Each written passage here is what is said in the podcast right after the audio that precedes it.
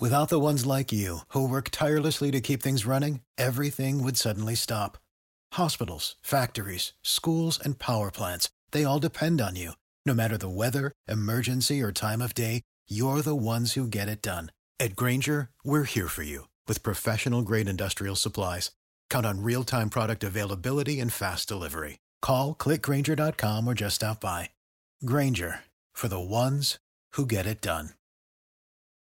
Wenn du mich und meine Arbeit unterstützen möchtest, dann gib doch deine Stimme für meinen Podcast beim Deutschen Podcastpreis 2023 noch bis zum 28.05. für mich ab. Den Link dazu findest du in meiner Podcast-Beschreibung auf meinen Social-Media-Profilen auf YouTube, TikTok und Instagram oder unter www.deutscher-podcastpreis.de in der Kategorie Wissen unter E für Elektrotechnik Podcast. Und jetzt weiterhin viel Spaß mit der Podcast-Folge. Wenn du mich und meine Arbeit unterstützen möchtest, dann gib doch deine Stimme für meinen Podcast Podcast beim Deutschen Podcastpreis 2023 noch bis zum 28.05. für mich ab. Den Link dazu findest du in meiner Podcast-Beschreibung auf meinen Social-Media-Profilen auf YouTube, TikTok und Instagram oder unter www.deutscher-podcastpreis.de in der Kategorie Wissen unter E für Elektrotechnik Podcast. Und jetzt weiterhin viel Spaß mit der Podcast-Folge. Herzlich willkommen zu einer neuen Folge des Elektrotechnik Podcasts. Von und mit mir Giancarlo the Teacher, der Fachpraxislehrer im Bereich Elektrotechnik, der euch die Welt der Elektrotechnik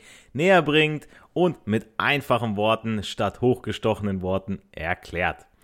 Und wir befinden uns mittlerweile auf der Zielgerade in puncto Regelungstechnik. Zumindest insofern, dass ein, äh, ja, ich sag mal, gewisses Grundverständnis bei euch angekommen sein dürfte, sollte. Hoffe ich zumindest. Äh, wenn nicht, dann äh, wisst ihr, wie ihr mich erreichen könnt für Fragen zur Thematik. Hm. Natürlich weiß ich auch, dass ich hier relativ oberflächlich über dieses äh, ja wirklich interessante Themengebiet gesprochen habe. Während meiner Technikerzeit habe ich die Regelungstechnik als ein Hauptfach gehabt und weiß durchaus, dass man hier noch sehr viel tiefer gehen kann, denn dann geht es um das äh, Stabilitätskriterium von Nyquist ähm, oder Bodediagramme, Frequenzgänge von realen PED-Gliedern und so weiter. Aber meine Inhalte sollen sich, beziehungsweise sollen euch ja ein Grundverständnis geben, ähm, damit ihr einen sauberen Einstieg in die unterschiedlichen Themenwelten der Elektrotechnik habt. Und äh, zum Fachidioten Sorry, ich meine natürlich, äh, um euch äh, fachspezifischer weiterzubilden, habt ihr dann ja immer noch die Möglichkeit, wenn die Basis stimmt. Ähm, in meiner letzten Folge habe ich euch ja die Grundschaltungen stetiger Regler näher gebracht, sprich P-Regler, sein Einstellungswert KP und auch warum es den I-Regler so allein nicht wirklich gibt, beziehungsweise äh, er solo wenig Sinn macht. Nochmal kurz die Zusammenfassung. Ähm, äh, beim P-Regler verursachen über der äh, Übertragungsbeiwert KP eine kleine bleibende Sollwertabweichung und macht die Regelung instabil. Ein kleiner Wert für KP bewirkt eine große bleibende Sollwertabweichung mit stabilem, aber trägem Regelverhalten. Ein I-Regler ändert seine Stellgröße bis die Regeldifferenz den Wert 0 hat und behält diesen Wert bei, sprich keine bleibende Sollwertabweichung. Er reagiert aber ständig, weil es immer Regeldifferenzen gibt, weshalb eine Regelung mit einem I, reinen I-Regler auch instabil ist. Und jetzt, da ihr hoffentlich wieder alle online seid, bekommen wir zum heutigen, oder bekommen, äh, nicht bekommen, sondern kommen wir zum heutigen Thema in äh, meiner Reihe zur Regelungstechnik, nämlich den zusammengesetzten Reglern. Wie wir ja wissen, reagieren P-Regler sofort und arbeiten stabil, verursachen aber eine bleibende Sollwertabweichung im Regelkreis. I-Regler gleichen diese Abweichung aus begünstigen aber eine instabile Regelung, wie gerade schon mal in der Zusammenfassung nochmal erwähnt. Und ihr hört es schon raus, dass es genau deshalb Sinn macht, die positiven Eigenschaften beider Regler in einem Regler zu vereinigen. Und wir ermitteln in dieser Podcast-Folge mal, ob eine Kombination aus P und I-Regler, also ein sogenannter PI-Regler, ein optimales Regelkreisverhalten bei einer Füllstandsregelung ermöglicht. Das Beispiel hatten wir auch schon in der letzten Folge, als wir äh, über den P- und den I-Regler im Einzelnen gesprochen haben. Kommen wir mal zum PI-Regler. Also, in meinem TikTok-Video, beziehungsweise auf YouTube und zum Teil auch auf äh, Insta in dem Reel, habe ich eine, äh, ein passendes Blockschaltbild des PI-Reglers wieder mal überragend gezeichnet und äh, da sieht man dann äh, folgende Funktionen. Ähm, der Vergleicher bildet die Regeldifferenz E, kennen wir schon. Die Regeldifferenz wird dem P-Glied und dem I-Glied zugeführt, also beiden. Die Einzelgrößen YP und YI, also diese Stellgrößen für den P- und den I-Regler, werden dabei zum Gesamtstellsignal Y addiert. Macht ja auch Sinn, wenn beide in Kombination arbeiten sollen und wir ihre Vorteile für uns nutzen und im besten Fall dadurch ihre Nachteile nicht mehr haben. Und wie auch in der vergangenen Folge nutzen wir auch hier wieder eine Messschaltung, um das Zeitverhalten des PI-Reglers zu ermitteln. Die Sprungantwort, auch in meinen Videos zur Folge, zeigt, dass nach einer plötzlich auftretenden Regeldifferenz zunächst der P-Anteil eines sofortigen, eine sofortige äh, Stellgrößenänderung YP verursacht.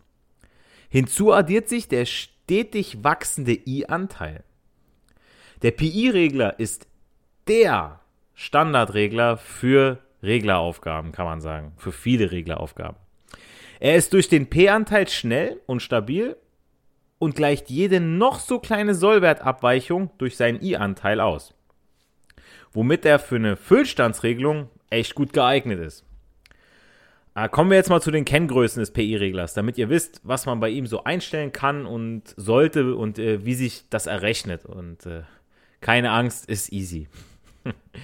also aus dem Zeitverhalten, also der Kennlinie, die wir äh, durch die Messschaltung aufgenommen haben, lassen sich die Kenngrößen des PI-Reglers bestimmen. Ist im Video ja alles drin. Ja, also da haben wir zum einen den schon bekannten KP-Wert, der sich wie folgt ja berechnet. KP ist äh, Delta YP durch äh, Delta E. Also Beispiel mit äh, vereinfachten Zahlen, ja. KP ist 1,5 Volt, also ist meine, mein Delta Y, ja, meine Reglerabweichung. Und mein Delta E ist 1 Volt. Das heißt, ich habe jetzt, also durch 1 Volt geteilt, 1,5. So, dann haben wir die Nachstellzeit, diese TN. Äh, das ist diejenige Zeit, die der I-Anteil im Regler benötigt, um eine gleich große Stellgröße, dieses YI, zu erzielen, wie sie der P-Anteil mit der Stellgröße YP sofort erzeugt. Die Nachstellzeit Tn wird für Delta YI gleich Delta YP auf der Zeitachse abgelesen. Auch alles im Video, also wirklich das guckt euch das dazu an, beziehungsweise nutzt auch die Kennlinien im Tabellenbuch. Beispiel auch an dieser Stelle, also wenn jetzt mein Delta YP 1,5 ist, dann ist Delta YI auch 1,5. Hatten wir ja eben errechnet mit dem KP, mit der Formel und die Nachstellzeit wäre dann dementsprechend abgelesen 12 Sekunden. Wie gesagt, ist besser alles im Video, das ist jetzt nur einfach mal so beispielhaft, damit ich mich auch so ein bisschen hier langhangeln kann. Beschreiben wir mal das zeitliche Verhalten eines P-Reglers und eines I-Reglers, wenn es durch eine auftretende Störgröße zu einer Sollwertabweichung kommt. Äh, auf einen Sprung der Regeldifferenz, also dieses Delta E, antwortet der P-Regler unverzögert mit einem Stellgrößensprung, Delta Y, da er die Regeldifferenz an seinem Eingang nur mit dem Faktor Kp verstärkt. Ist e gleich 0, so ist y auch gleich 0. Also keine Regeldifferenz, muss ich auch nichts nachstellen, ganz klar.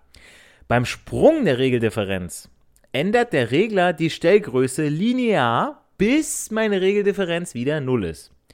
Und hält den Stellwert, diesen y-Wert, den Speicher da.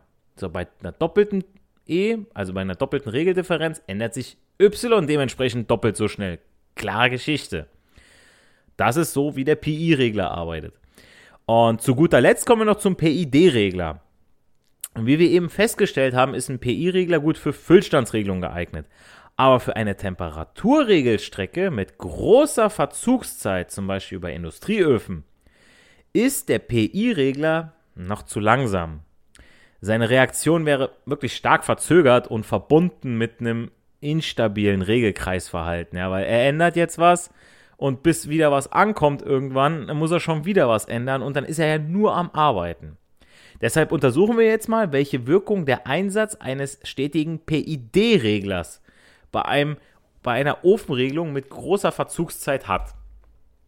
Dazu erkläre ich gleich die Funktion des PID-Reglers und wie ihr die Kenngrößen bestimmt.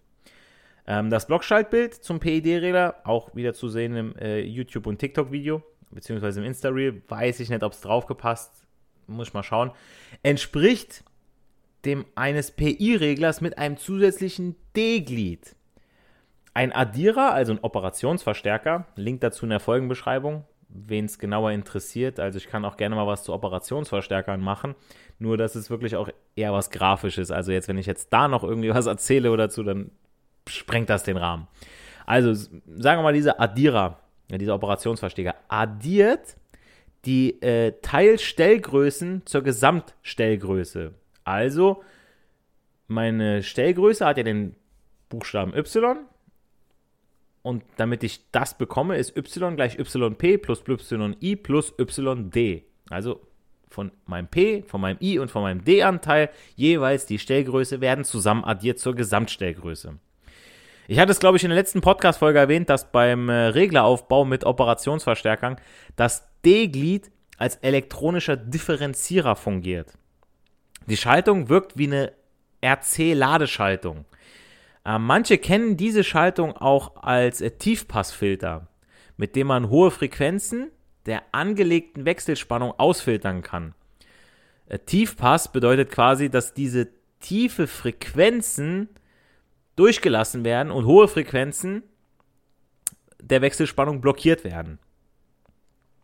Kurz zur RC-Schaltung, das R steht für den Widerstand, Englisch Resistor, und das C steht für den Kondensator, ja, auf Englisch Capacitor. Eine RC-Schaltung ist also eine einfache Widerstandskondensatorschaltung. Der Widerstand und der Kondensator sind in Reihe angeschlossen und je nachdem, wie der Schalter, der von den beiden Komponenten in Reihe geschaltet, äh, vor den beiden Komponenten in Reihe geschaltet ist, steht, wird der Kondensator entweder aufgeladen, bis er voll ist und sperrt, also wie ein unendlich großer Widerstand dann wirkt, oder dann dementsprechend dann entladen wird. Man macht da ganz gerne nochmal ähm, ein Leuchtmittel dahinter, dass man sieht, okay, das Leuchtmittel leuchtet zuerst und danach nicht mehr, dann lege ich den Schalter um und dann leuchtet das Leuchtmittel wieder eine kurze Zeit. Ja, damit man dieses, dieses Speichern vom Kondensator sieht, beziehungsweise auch das Sperren vom Kondensator. Finde ich äh, mega gut die Schaltung, dass man da mal das Verhalten sieht ähm, aber wie wir ja wissen, ist es kein dauerhafter Speicher, so ein Kondensator, sondern eben nur kurzzeitig. Ähm, richtig gute Erklärung habe ich dazu auch in der Podcast-Folgenbeschreibung verlinkt. Könnt ihr gerne mal reinschauen. Also ein sprunghaftes Einheit Eingangssignal verursacht also ein Stromimpuls im Ladestromkreis mit meinem R und meinem C. Mit zunehmender Aufladung von meinem C, also von meinem Kondensator, klingt der Stromimpuls ab. Der versucht am Ausgang des Operationsverstärkers einen proportionalen, aber invertierten Spannungsimpuls verursacht. Sorry. Ja, und das ist dann eben mein D-Anteil. So, invertiert heißt das. Invertiert heißt, dass mein Vorzeichen geändert wird von Plus zu Minus, beziehungsweise von Positiv zu Negativ oder umgekehrt, je nachdem, was reinkommt. Passendes Diagramm mit dem Zeitverhalten des äh, PID-Reglers, wie gesagt, äh, im TikTok- beziehungsweise YouTube-Video. Bei einer sprunghaften Regeldifferenz überlagern sich die drei Signale, diese drei Anteile YP, YI und YD, zur resultierenden Stellgröße Y. Wie schon anfangs erwähnt, die werden ja alle addiert. So, und dieser kurzzeitige hohe Anfangsstellimpuls des PID-Reglers führt zu einem stabilen Verhalten der Regelgröße. Temperaturänderungen werden damit schneller ausgeglichen als bei einem PI-Regler. Jetzt kommen wir noch zum Schluss zu den Kenngrößen von diesem PID-Regler. Also wir haben da den Übertragungsbeiwert KP, den kennt ihr schon, ja. Der I-Anteil wird dabei verlängert und schneidet dabei den D-Anteil in KP. Das sieht man dann auch am besten wieder im Diagramm, das ich gezeichnet habe. Die Nachstellzeit TN also bei yi gleich yp wird vom i-Ast, sage ich jetzt mal, auf der Zeitachse, ähm, ja, in meinem Beispiel war tn, glaube ich, gleich drei Sekunden. Ja, muss man mal schauen. Ähm, die beiden Werte kanntet ihr schon vom PI-Regler, ja, dieses yi, yp. Jetzt kommt aber noch die Vorhaltezeit hinzu, diese TV. Die gibt an, wie lange der P-Anteil braucht, bei linear ansteigender Regeldifferenz, um die gleiche Stellgröße zu erzielen, wie sie der D-Anteil mit YD sofort erzeugt. Dazu wird zunächst der Spitzenwert A bestimmt, den mein D-Anteil in dem Zeigerdiagramm ganz am Anfang erzeugt, zum Beispiel jetzt 7 Volt. Danach wird eine Tangente an D angelegt und im Schnittpunkt mit dem P-Anteil die Zeitkonstante T gleich RV mal CD auf der Zeitachse abgelesen. Ja, Beispiel eine Sekunde. TV wird dann aus folgender Gleichung berechnet. Die müsstet ihr euch wirklich angucken. Also ich will die jetzt nicht vorlesen, weil die ist schon ein bisschen mächtiger, diese Formel. Meine Frage jetzt aber nochmal zum Abschluss an euch, ja. Was meint ihr? Welcher Regler P, I, PI, PID kann Sollwertabweichungen vollständig ausregeln? Also welcher Regler P, PI, PID oder nur der I kann Sollwertabweichungen vollständig ausregeln? Und wer es kapiert hat, sollte mir zustimmen, wenn ich sage, I, PI und PID können durch den I-Anteil eine Sollwertabweichung vollständig ausregeln. Das haben wir, glaube ich, geklärt. Allerdings begünstigt ein reiner I-Regler eine instabile Regelung. Nochmal zusammengefasst, der PID-Regler besitzt einen P, einen I und ein D-Glied. Der PID-Regler lässt sich durch den Übertragungsbeiwert KP, die Nachstellzeit TN und die Vorhaltezeit TV kennzeichnen. Der PID-Regler reagiert schnell und zeigt ein stabiles Verhalten. Wenn ihr noch weitere ergänzende Punkte zu diesem Thema habt, schreibt sie mir gerne in die Kommentare mit dem Hashtag Frag den Teacher. Ähm, wie gesagt, ich habe da mehr in dem Video erklärt, beziehungsweise da kann man mehr zeigen, ja, was man da ablesen muss, weil das sind einfach die Werte, die ihr braucht. Erst mit diesen ganzen Messschaltungen wird die Regelungstechnik, ich sag mal, greifbarer. Ja, sonst äh, ja, hat man einen Regler, man stellt irgendwas ein und guckt, was passiert. Nein, man braucht Kennlinien. Und wichtig ist für jeden Azubi, für jeden Facharbeiter, für jeden Regelungstechniker, für jeden angehenden Techniker, die Kennlinien deuten zu können, zu lesen zu können, ähm, Wendetangenten anlegen zu können, daraus dann den KP zu errechnen, dann zu sagen, okay, alles klar, YP gleich YI und so weiter und so fort und dann mit den Formeln arbeiten zu können. Und dann ist es im Prinzip keine große Magie mehr, ja, dann, dann hat man es im Prinzip schon, ich sag mal, zu 75 Prozent, ja.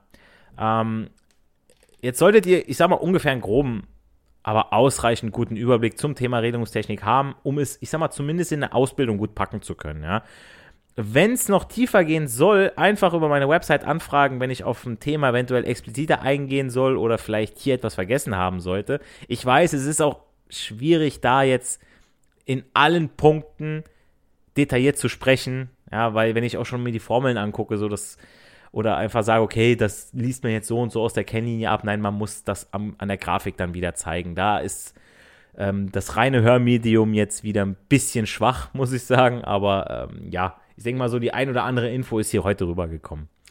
Ähm, die nächste Folge bildet dann den Abschluss der Reihe zur Regelungstechnik. Da sprechen äh, wir dann über unstetige Regler, also Zwei- und Drei-Punkt-Regler. Die kennt ihr aber alle, ist total easy, wird wirklich eine shorte Folge. Ähm, da habe ich was, habe ich eine Kleinigkeit vorbereitet. Bis dahin heißt es, nicht für die Schule, sondern für das Leben lernen wir. Wir hören uns in der nächsten Podcast-Folge. Macht's gut, euer Giancarlo, the teacher. Without the ones like you, who work tirelessly to keep things running, everything would suddenly stop. Hospitals, factories, schools, and power plants, they all depend on you. No matter the weather, emergency, or time of day, you're the ones who get it done. At Granger, we're here for you with professional grade industrial supplies. Count on real time product availability and fast delivery. Call clickgranger.com or just stop by. Granger for the ones who get it done. Wenn du mich und meine Arbeit unterstützen möchtest, dann gib doch deine Stimme für meinen Podcast beim Deutschen Podcastpreis 2023 noch bis zum 28.05. für mich ab. Den Link dazu findest du in meiner Podcast-Beschreibung auf meinen Social-Media-Profilen auf YouTube, TikTok und Instagram oder unter www.deutscher-podcastpreis.de in der Kategorie Wissen unter E für Elektrotechnik Podcast. Und jetzt weiterhin viel Spaß mit der Podcast-Folge.